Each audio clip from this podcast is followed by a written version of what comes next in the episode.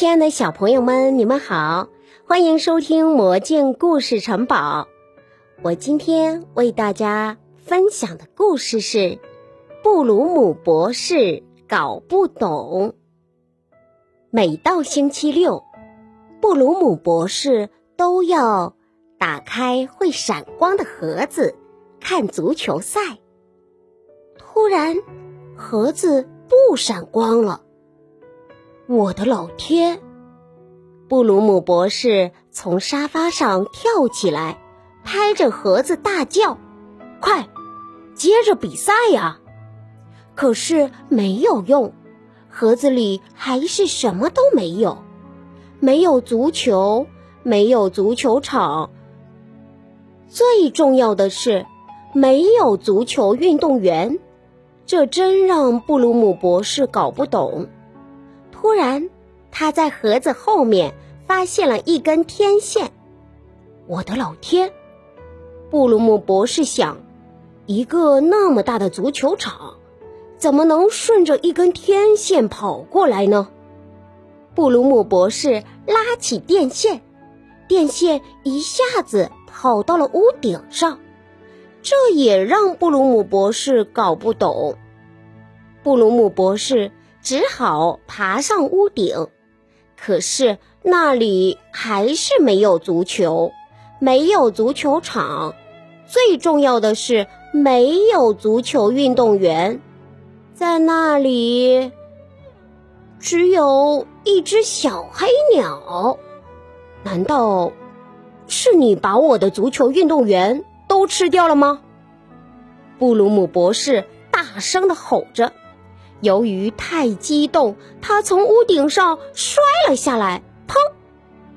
布鲁姆博士重重的摔到了草地上，摔得两眼直冒金星。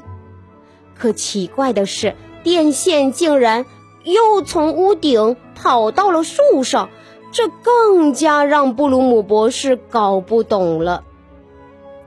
布鲁姆博士戴上帽子，骑上自行车。把会闪光的盒子捆在行李架上，顺着架电线的树向前找去。他真能找回他的足球赛吗？布鲁姆博士骑到小河旁，电线突然不见了。那里没有足球，没有足球场，最重要的是没有足球运动员。在河边。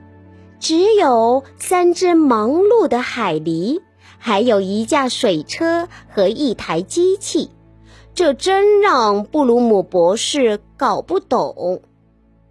请问你们看见我的足球运动员了吗？布鲁姆博士问海狸们：“是这个盒子里的足球运动员吗？他们不见了，那是因为没电啦。”第一只海狸说。布鲁姆博士还是搞不懂，没电了是因为水车不转了。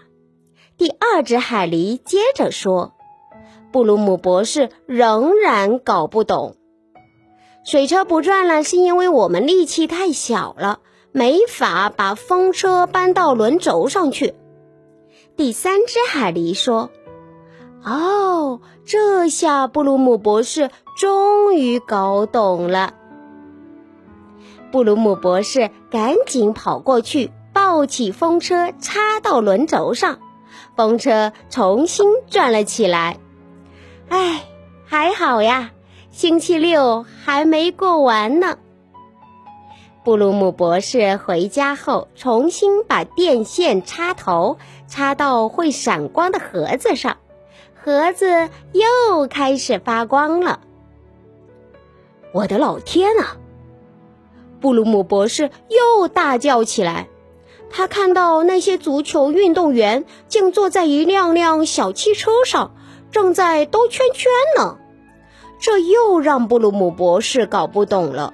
不过没关系，赛车刚好也是布鲁姆博士喜欢看的哟。小朋友们，今天的故事就讲完了。在今天的这个故事当中。